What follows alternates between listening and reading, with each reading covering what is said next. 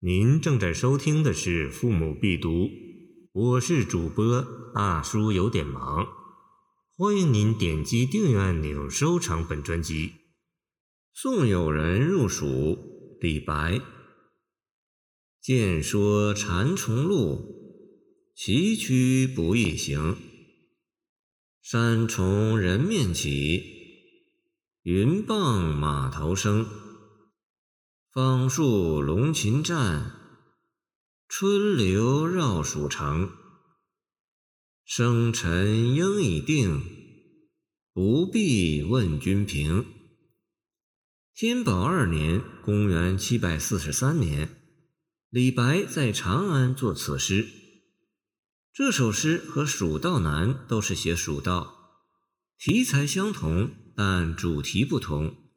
艺术风格也就迥然而异。《蜀道难》是乐府，容量不受限制，题目就是诗的内容，写蜀道之艰难险阻，所以上下古今，汪洋肆虐，痛快淋漓。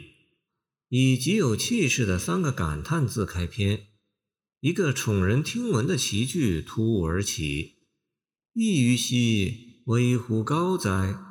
蜀道之难，难于上青天。见蜀道难。此句于结尾处又再次出现，通篇首尾呼应，一气呵成，即无疑使人喘息处，读来便觉荡气回肠。可以说，蜀道之难，难于上青天，不单是在李白的诗中。就是在整个唐诗中，也是最不容易被忘掉的奇句之一。送友人入蜀则不同，它是五律，结构上要起承转合，无法放开来铺叙。主题是送别，对蜀道的交代只起一个背景的作用，所以限定在颔联和颈联二十个字之内，可谓惜墨如金。尽管如此，仍然写得有声有色。此诗还妙在起句，“见说”二字便有韵味。李白的青年时代是在蜀中度过的，又好壮游，蜀地的山川形势，他自然是了然于胸。他的许多咏蜀地的诗句，例如“蜀道之难，难于上青天”，见“蜀道难”。蜀国多仙山，峨眉渺难披。见登峨眉山，都是一种横空出世、不容置疑的肯定语气。然而，此诗开头却是一句娓娓的谏说，是朋友之间亲切关怀的委婉口吻。这样一个平时含蓄的开头，用谏说把自己熟悉的事物。在叙述时有意无意的陌生化，与“蜀道难”急于把人吓杀的开头大异其趣，同样引人入胜。沿蜀国而上溯到古代蚕丛，增强了历史感。崎岖不易行，是对古代蜀国地形的最好概括。巴蜀自古闭塞，四围大山平护着四川盆地。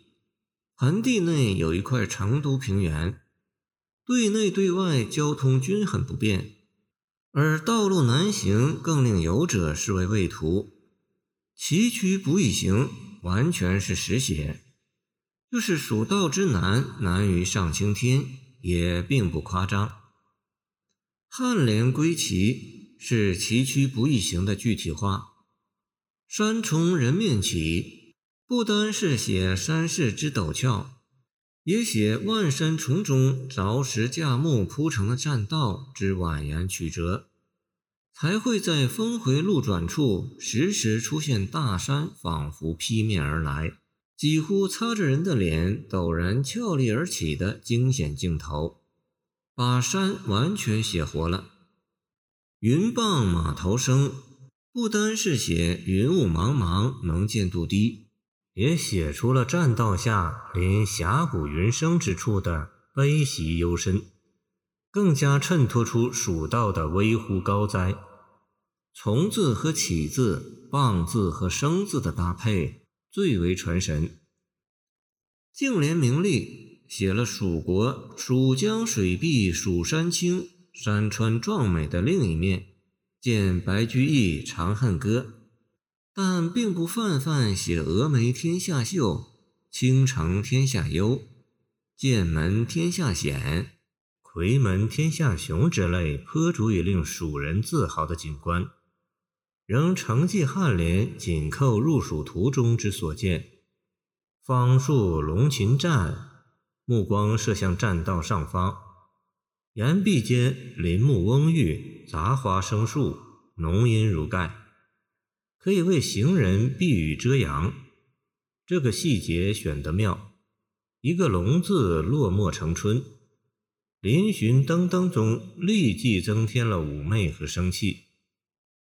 春流绕蜀城，写蜀中最富庶文明的地区，素有“天府之国”之称的成都平原的寻常景色。该地得秦太守李冰修都江堰水利灌溉之便，沃野千里，号为陆海。旱则饮水清润，雨则杜塞水门，故季曰水旱从人，不知饥馑。时无荒年，天下谓之天府也。见《华阳国志》卷三《蜀志》。的确，成都除了有“灌锦清江万里流，云帆龙可下扬州”的锦江绕城流过之处，见李白《上皇西巡南京歌》十首，平原上还到处可见潺湲的溪流。碧城的春水与遍野如金的油菜花相应。李白单选中春流来形容成都平原最具有代表性的景色，同选中花树笼罩栈道一样，一改颔联冷飕飕、硬邦邦的阴郁苦寒气氛为温煦和煦，使作品平添了亮色。尾联才接触到送别的主题。借西汉严君平隐居成都以卖卜为生的典故，殷殷寄语友人此行要乐天知命，不要汲汲于权位的生沉进退。李白有天生我材必有用，天真而自信的时候，见行路难；也有生辰应已定，达官知命的时候。此时他这样劝慰友人，实际上也正是他备受排挤、了解官场内幕之后聊以自解的感慨。感谢您的收听，我的 QQ 号码幺七二二九二二幺三零，希望您继续收听我们的后续节目。如果您喜欢我的作品，请关注我吧。